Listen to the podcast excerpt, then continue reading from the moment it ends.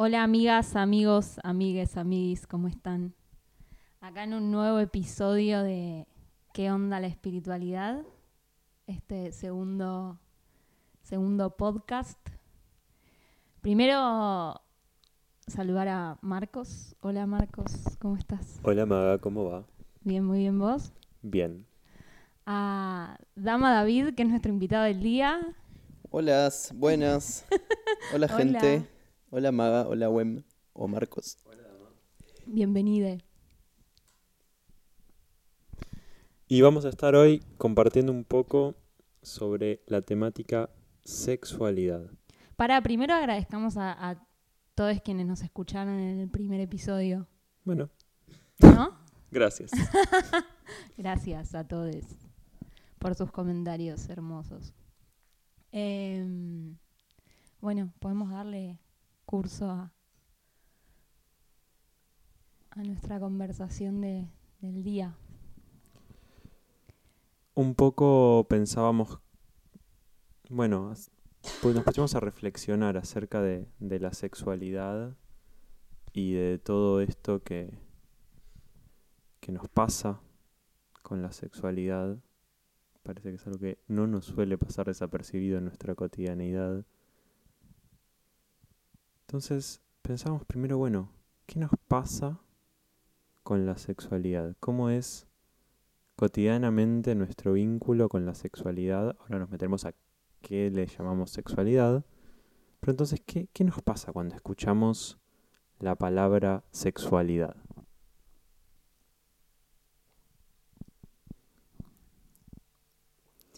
Em, cuando escucho la palabra sexualidad, hoy siento que, que se me deconstruyó un montón, pero sí hace, hace un tiempo que para mí sexualidad era solo el acto sexual de penetración. Hoy siento que se fue transformando como ya hace un tiempo en, en algo que poco tiene que ver con, o tiene que ver, pero no solo con la genitalidad, pero, pero sí, como en su momento solo fue, fue exclusivamente y únicamente genitalidad.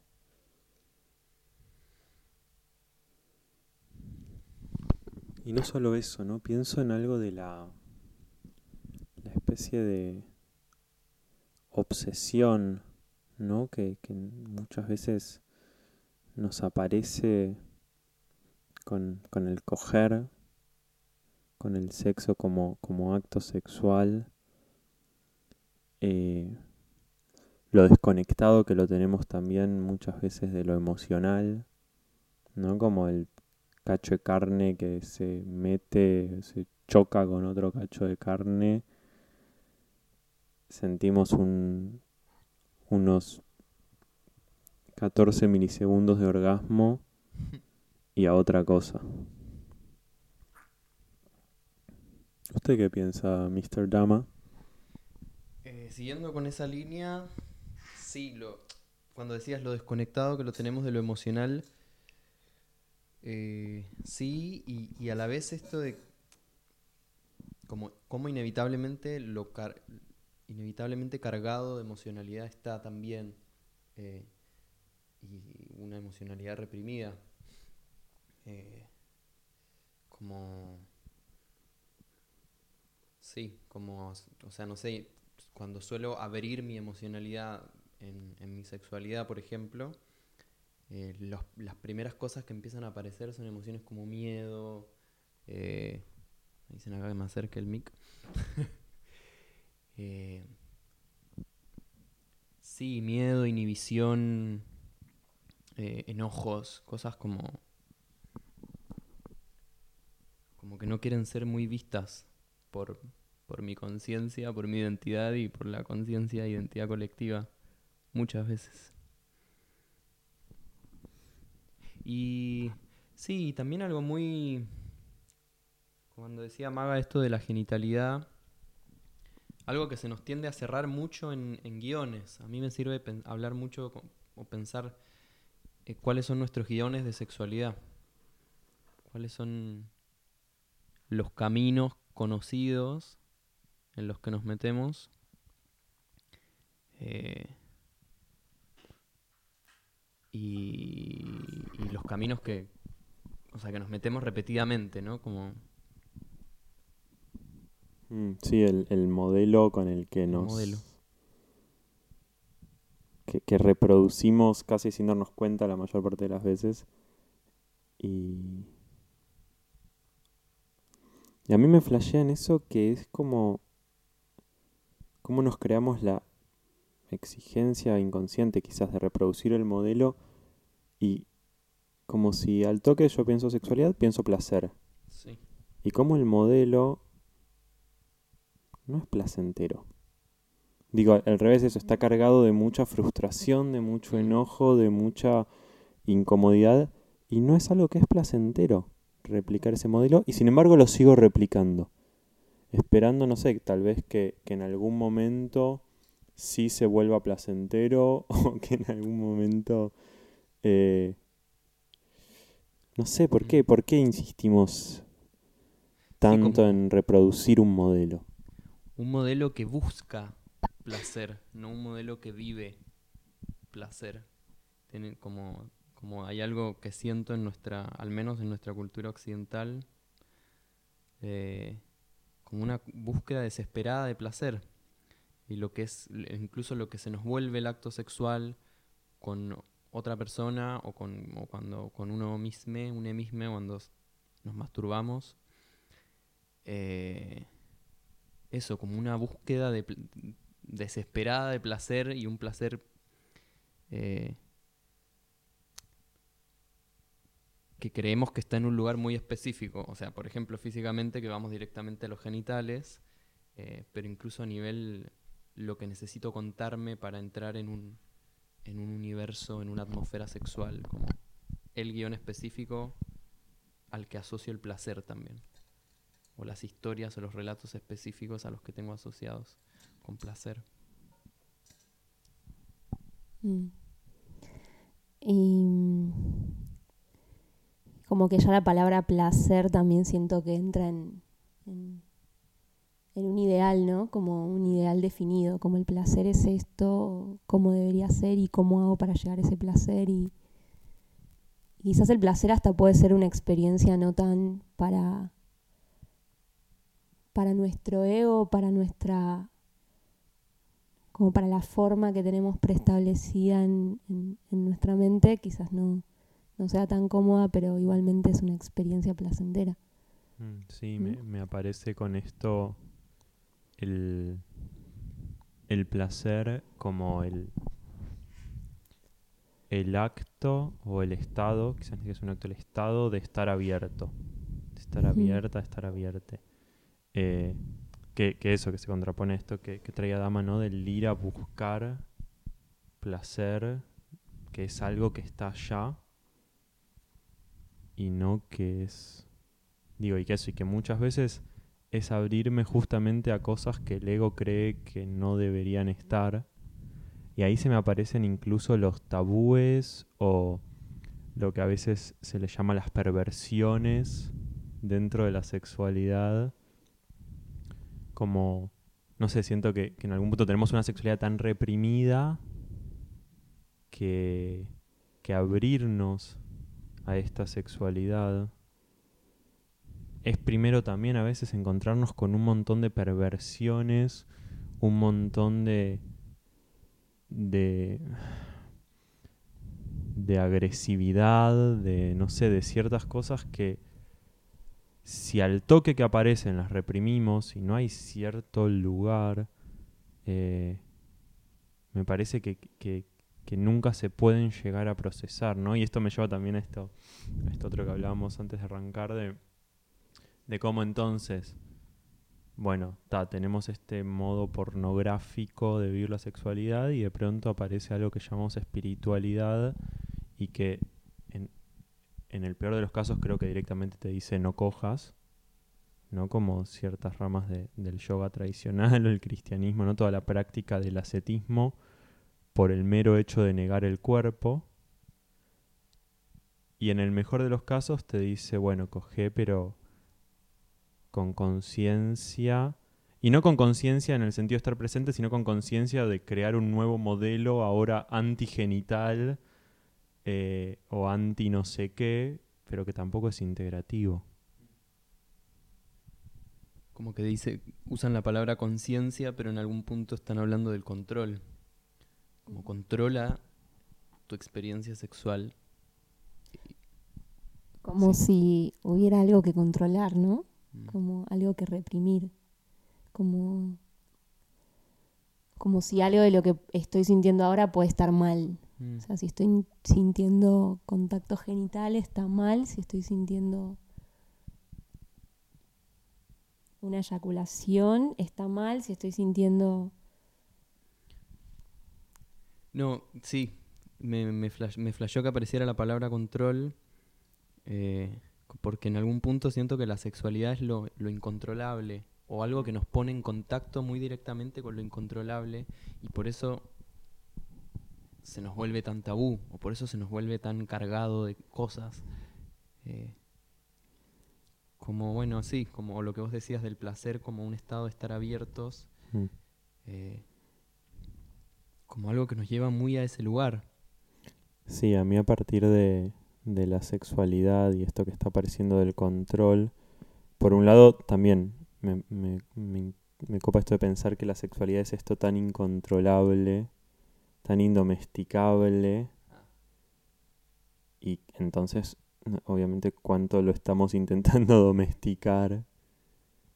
Eh, pensaba por un lado eso, como si incluso hasta ahora venimos vinculando sexualidad mucho, pareciera, yo escucho al acto sexual, y casi que ahora para mí estamos empezando a tocar también la sexualidad como este estar abierto a esta fuerza vital que me recorre y que puede ser lavando los platos, caminando por la calle, en cualquier momento puedo estar en un estado sexual. También eso, el estado sexual más allá del acto sexual. Mm. Y por otro lado, me, me pareció interesante esto que, que traía Maga también de la eyaculación ligada al control, porque me parece que justamente, ahora me viene, tiene que ver con esto de creer que el placer tiene una forma, que es ese, esa descarga orgásmica, que es la eyaculación, o tanto masculina como femenina. Eh, y que justamente nos empieza a crear un ir hacia, ¿no? Ir hacia el orgasmo. Entonces no estoy abriéndome al placer ahora. Ahora, después del otro lado de lo espiritual es no vayas hacia la eyaculación. Entonces si aparece la eyaculación es pecado, más o menos. Y es lo mismo, es estar pensando en, la eyaculación, sea que sí o que no. Sí. Sí, y en ese caso, cuando lo espiritual dice no vayas a la, a la eyaculación, te está diciendo también anda hacia lo espiritual, que significa no asumir lo espiritual del instante presente, el querer ir hacia algo espiritual o creer que lo espiritual está en otro lado, en otro estado.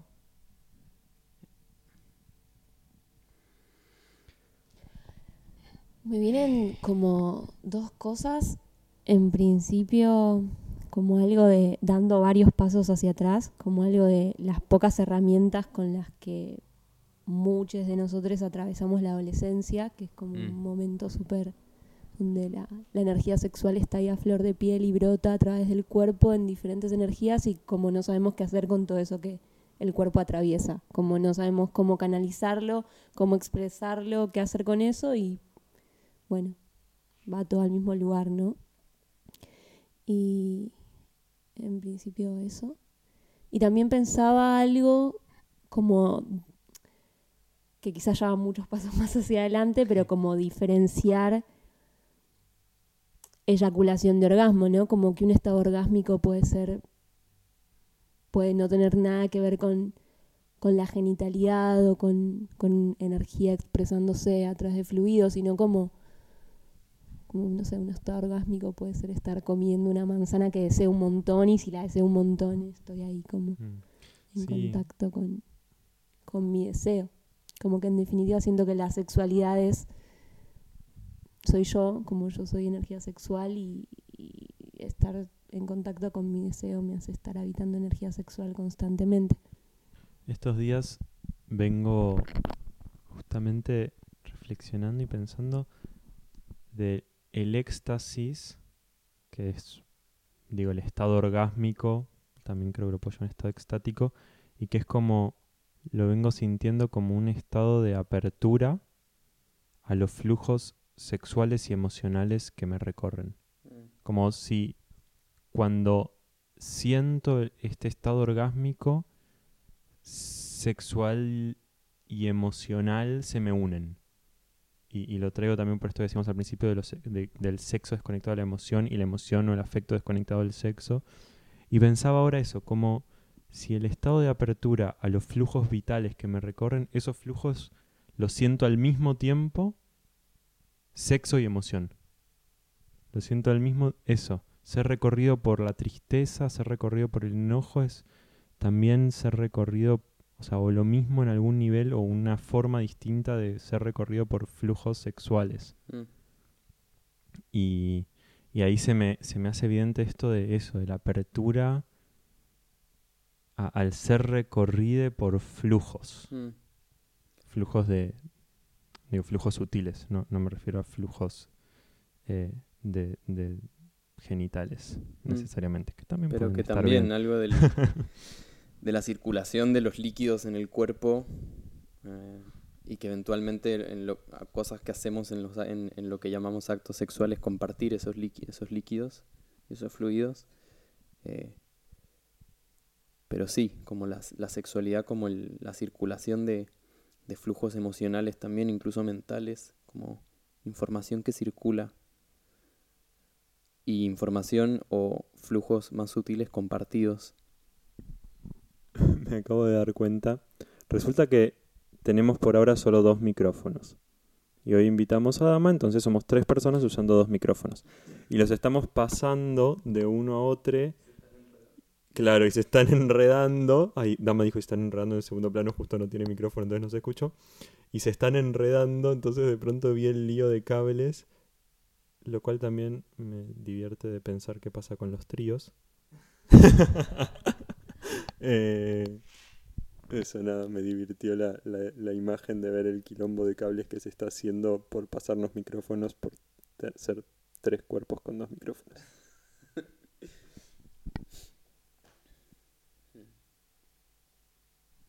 ¿Qué onda los tríos? Chan. Parece ser algo bastante complejo. Ya. Ya los dúos son un misterio total.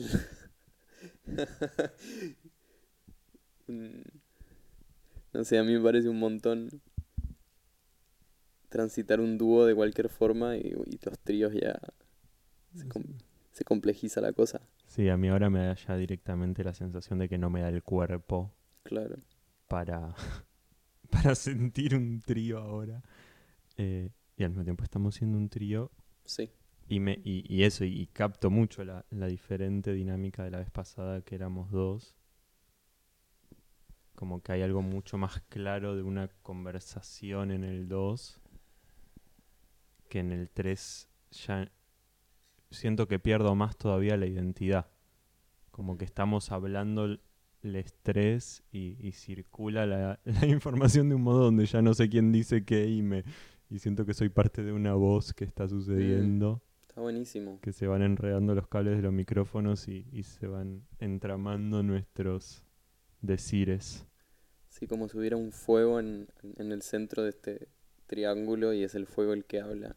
Nosotros le vamos tirando, le vamos tirando leña. A mí me venía a nombrar hace un rato la respiración, cuando también hablas del estado sexual.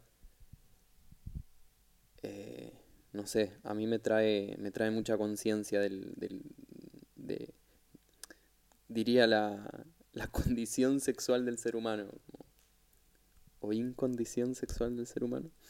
Eh, ¿Existe esa palabra? Incondición. Incondicional.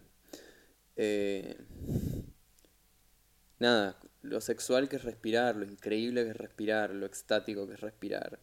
Y como, como ahí hay, como ahí está toda la data, como dejar entrar, dejar salir, penetrar, ser penetrade, eh, estar en contacto, cómo la respiración mueve eh, y transforma los flujos de información, las emociones, eh, el cuerpo, la, la fisiología.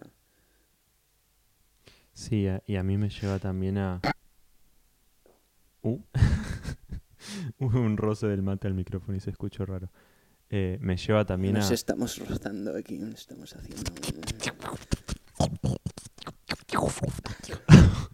Eh, me llevaba esto de la respiración y también a, al- eso, la, la presencia extática siempre. Como eso, la respiración como un puente a la presencia que siempre está pudiendo ser gozosa. Me venía una frase de Caruti que me gusta mucho, que es, todas las experiencias son placenteras Mm, lo que tenemos son interpretaciones displacenteras. Que sería esto, en la línea de lo que venimos diciendo, creo esto de los modos en que me cierro a estar a- al, al instante. Y Mm. que si estoy abierto estoy gozando y que si estoy cerrado no. mm. Sí, y me viene traer también la palabra misterio, como algo del... Y de vuelta con esto de cómo, cómo nos... cómo vivimos la sexualidad desde los guiones, desde, las, desde los relatos, desde lo conocido, cuando en verdad es justamente algo tan claramente que nos pone en contacto con lo misterioso que es existir, y que es vincularse, y que es respirar, y que es todo, todo esto, estar presente, ¿no? Como si realmente entro en contacto con mi energía sexual, entro en, en un campo de absoluto desconocimiento. La energía sexual como algo que, que está constantemente transformando la identidad. ¿Entiendes? Identidad como lo conocido, o lo que creo ser, o lo que me cuento ser. O algo que en algún punto se estabiliza y como si la energía sexual lo que viene a hacer es a remover lo que se estabiliza. Va, no sé. No sé si necesariamente eso, en verdad. Sí movimiento, pero lo estable parece que en algún punto también se está moviendo. ¿Qué pasa si entro a lo sexual, ya sea a lo sexual de existir o al acto sexual en sí, desde la inocencia?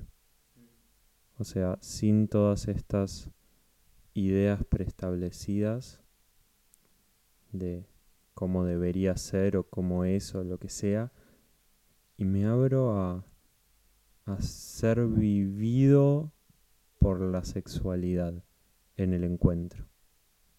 Pensé eso y me flashaba. Como eso, incluso algo que creo que puedo estar sintiendo ahora de, de esta circulación y eso. Sí, cómo, cómo dejar que la energía sexual me atraviese y, y no querer encasillarla en alguna forma Mm. preestablecida. Y también recién cuando Dama hablaba de los guiones me venía como, como que la vida, la- absolutamente todo, el vivir, la cotidianidad, los vínculos, la sexualidad, todo, lo llevamos a cabo desde guiones muchas veces, ¿no? Como que me pregunto cuán abiertos a, a simplemente estar existiendo y abiertos a, a la experiencia podemos permanecer. Sexualidad como inteligencia me viene también, como, como, un- como una energía inteligente, una fuerza inteligente. Que los guiones en este caso son un- una resistencia a esa inteligencia. Eh,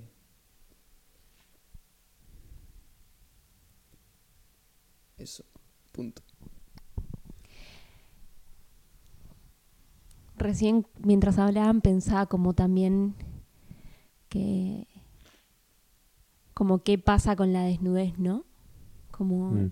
ya siento que, que el simple hecho de, de- del compartir contacto sexual o contacto genital como algo de que muchas veces se lleva a cabo desde la desnudez y demás, como que hay algo ya de un estado de exposición y vulnerabilidad que nos hace sentir mucho miedo y vértigo y ahí es donde necesitamos empezar a cerrar, cerrar y encasillar, encasillar, encasillar. Tendríamos que haber hecho este programa en bolas, en vulvas también. en vulvas. Em, Eh, sí. De pronto me lo imaginé y me divertía mucho la posibilidad de estar desnudes mientras hablamos sobre sexualidad. Y también lleva como, como la idea de que, o sea, ya si partimos de que la piel es uno de los órganos más erógenos y es tan gigante que me recorre por completo como hay espacio para sentir placer y éxtasis en todo el cuerpo, ¿no? Y siempre vamos hacia el mismo lugar o dejamos que la energía vaya siempre hacia el mismo. Yo el otro día estaba respirando y flashé que mi pecho era un glande. Por ahí solo las personas, los cuerpos con pene entienden. Bueno, no sé cómo es la equivalencia de un glande en un cuerpo que ¿Un no clítoris? tiene pene, un clítoris. Eh, pero estaba respirando y flashaba que mi pecho era un glande y que la respiración estaba tipo frotándome. un glande emocional, ¿no? Como y, y la vida me estaba tipo haciendo una fricción suave y a la vez muy muy despierta y placentera en el pecho. Justo ayer en, en la formación de Tantra que doy, doy una formación de... Bueno, bla. eh, eh, hicimos una dinámica que tenía mucho que ver con a través de la respiración generar una, una liberación, una descarga de, de la energía para permitir que eso, como algo de ser atravesadas totalmente por la energía de la existencia. Y, y apareció en varias la sensación de ser como la- una eyaculación cósmica, como de devenir una eyaculación cósmica y eso como, porque era también eso bastante descarga de la dinámica, entonces una, una descarga gozosa y esa asociación con ser falos eyaculando el cosmos. eh, nada, era muy divertido. Y, y eso creo que nos sigue acompañando a hacer mierda las ideas que tenemos de sexualidad. Y que ahora que digo esto, yo creo que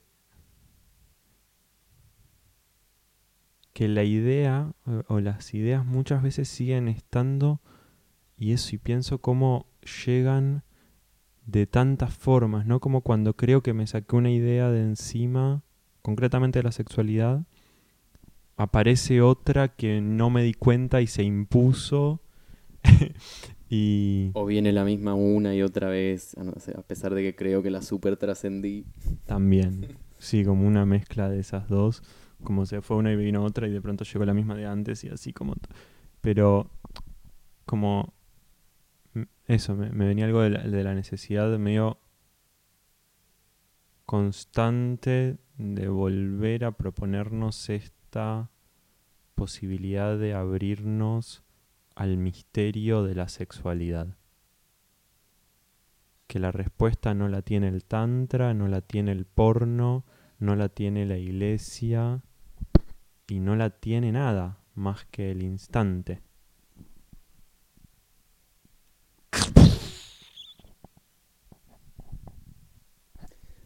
La sexualidad como una pregunta sin respuestas. Hace un rato cuando hablaba lo de la inteligencia y que dije punto, me acordé que esa reflexión venía de, en verdad de una pregunta que a mí me acompaña un montón, que es ¿cuál es la inteligencia de mi, de mi sexualidad o de la sexualidad? Uh, ahí me aparece otra, como pasar de pensar mi sexualidad a la sexualidad como una fuerza transpersonal que nos atraviesa y nos vincula a todos más que mi sexualidad. A pesar de que también puede ser muy rico pensar mi sexualidad. Eh, pero eso, como cuál es la inteligencia y, una pregunta que en el cuerpo se siente muy rica o, en- o estando, sí, o respirando o registrando mi cuerpo o, o en contacto con otra persona o cogiendo, lo que se le llama cogiendo, como cómo se organiza la energía, dónde va cuando no la controlo, como cómo, qué inteligencia tiene el placer, qué pasa cuando no le pido que vaya a un lugar, que pase esto, que vaya para acá, cómo se organiza sola, qué hace, ¡Fua! y hace cosas re loca, amigo. Me siento ahora en un estado muy extático y, y registro mucho lo, lo indomable de este estado y cómo puedo creer que el indomable es, grande y a la vez hay un indomable que es muy sutil y muy chiquito, como un indomable de, atómico del átomo enloquecido de éxtasis y que externamente no pasa nada. Eh, y eso, como la fuerza indomable y en esto que se llama de ir hacia donde va la energía, dejar que se mueva como quiera, que a veces se mueve incluso hacia la quietud o hacia el descontrol o hacia lo salvaje o hacia la plenitud más extática o hacia el llanto o hacia la ira o hacia el dedo gordo del pie. ¿Y cómo es el contacto extático en cualquier forma que el éxtasis tome? Y no estoy hablando de tomar éxtasis, la droga.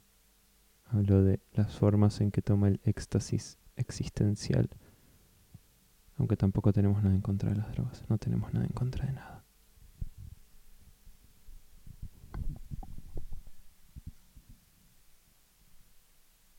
Me viene la vulnerabilidad, algo de eso, como el contacto con lo indomable se me acerca, me, me hizo sentirme vulnerable al toque y lo, y lo, lo placentera que puede ser la vulnerabilidad, lo, lo potente que puede ser la vulnerabilidad. A mí, no sé, por alguna razón extraña, y creo que no es solo a mí, cuando toco la vulnerabilidad, toco la potencia, y cuando toco la potencia, toco la vulnerabilidad, como, ah, como si fueran dos cosas que parecen opuestas, pero que están ahí, tipo, muy cerca. Eh,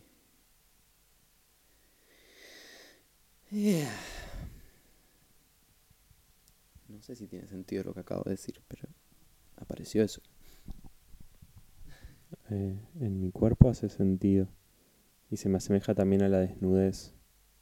Esto que traía Maga antes de, de la desnudez como un... digo, indomable más vulnerabilidad. Lo sentí desnudez como esto de... Ah, no tengo dónde esconderme y tengo creencias que dicen que hay cosas mías que debería esconder y ahora no estoy pudiendo esconder nada porque estoy en contacto con este estado sexual indomable. Sí, es tremendo como si algo en nuestro cuerpo estuviese mal, ¿no? El cubrir, el tapar. A veces creo que el frío es mentira. como que simplemente como que si veo esta idea de, che, como, como que soy, soy una bola de energía condensada, como más... Y solo me atraviesa energía y con esa energía no tengo que hacer nada, no tengo que controlarla, no tengo que encasillarla en ningún lugarcito, no hay ninguna ruta por la que tenga que ir. Eh, como, como eso, dejar que...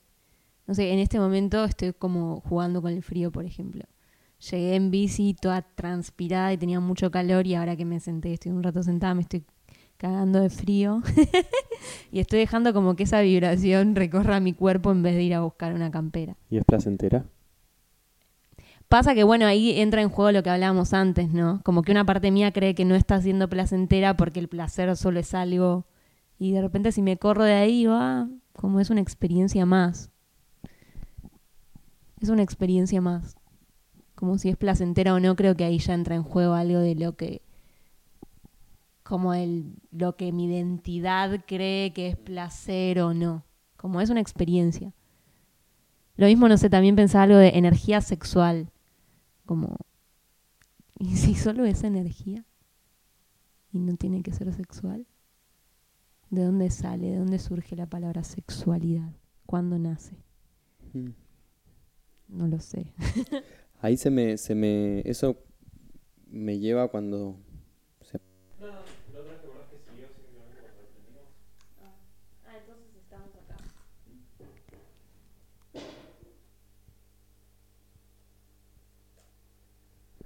Estamos. Seguimos. Mm, cuando decías esto de energía sexual, ¿por qué sexual? Sí, a mí, a mí muchas veces se me junta con lo que nombro energía vital, como si fueran, eh, o sexualidad, vitalidad, como algo muy lo mismo. Y eso, y usar la palabra vital o la palabra vitalidad es muy para qué la estoy usando si es la existencia misma, pero bueno, Claro. como... Es como lo que usamos para referirnos a eso.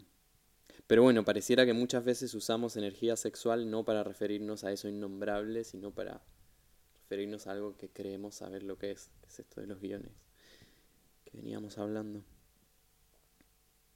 Y cuando te escuchaba recién, me vino placer es sentir. Placer es sentir más allá de lo que me cuento.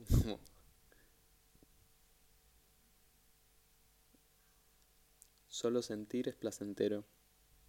O cuando dejo de creerme lo que creo que es placer o dolor, emerge una experiencia placentera o gozosa. Sí. Como, como que si no tengo cómo etiquetar esa energía, Mm, como, o, o una sensación también, ¿no? Como si no tengo una etiqueta que ponerle es puro vértigo infinito a... Sí, sí, sí. Che, si esto no es ni dolor ni placer, simplemente es una experiencia más, es Mm. estar sintiendo. Si no le adjudico, es puro vértigo y Puro se nos- éxtasis. se nos cae, se nos cae la historia. Se nos cae el patriarcado. Se nos- Y con esa frase creo que estamos ya para entrar en un cierre de programa. Wow. Pero ¿cómo se cierra este programa? Si estamos hablando de abrir y abrir y abrir. ¿Y cerrar? Dejamos que se cierre solo. Se, se está cerrando. Se está cerrando, no sabemos bien cómo, pero se está cerrando. Está quedando abierto a que cada uno, en cada uno resuene lo que quiera resonar y se transforme en lo que se quiera transformar. Y eso me hace acordar a que bienvenidísimas sean todas las cosas que nos quieran comentar, lo que fueron sintiendo al escuchar, Mm. dudas, eh, no que vayamos a responder dudas. Claro, porque la tenemos re clara. ¿eh? Si tienen alguna duda, por favor, consúltennos. Nosotros les solucionamos la vida sexual. Gurúes sexuales del siglo XXIV. Bueno, eh, eso. Bienvenidos sean todos los comentarios y también si tienen ganas de que el próximo programa sigamos diciendo boludeces acerca de alguna temática específica, bienvenida sea. Eh, aclaro que lo de boludeces no es para desvalorar lo que hacemos, sino para desvalorar lo que hacemos.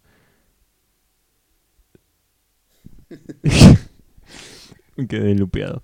Eh, nada, Gracias por escuchar. gracias por la escucha. Espero que lo hayan disfrutado. Y si no, está todo bien también. Recomienden el programa y vénganse al curso de Tantra para parejas que vamos a dar o a cualquiera de las cosas que hacemos que pueden buscar en Casa Volcán. En Facebook Casa Volcán o en unas dos semanitas más casavolcán.com.ar.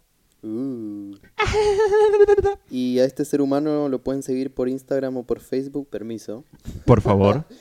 Eh, en Instagram es Devenir Dama y Facebook Dama David y ahí también comparto cositas, bueno, cositas donde, donde se comparte esta investigación sobre la vitalidad y la sexualidad y el misterio gozoso de estar vivos. ¿Y está funcionando el Instagram de Sexo Ficción? Más o menos, hay un Instagram ahí medio naciente sobre sexualidad. Sexualidad flashera y misteriosa.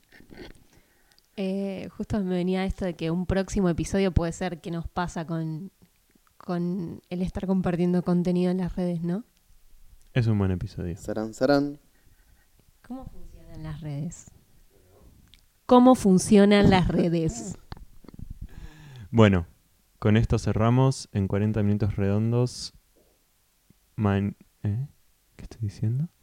Nos vemos en el próximo podcast. Pesi. Adiós, buen éxtasis. Buen éxtasis sexual de existir. Cojan mucho.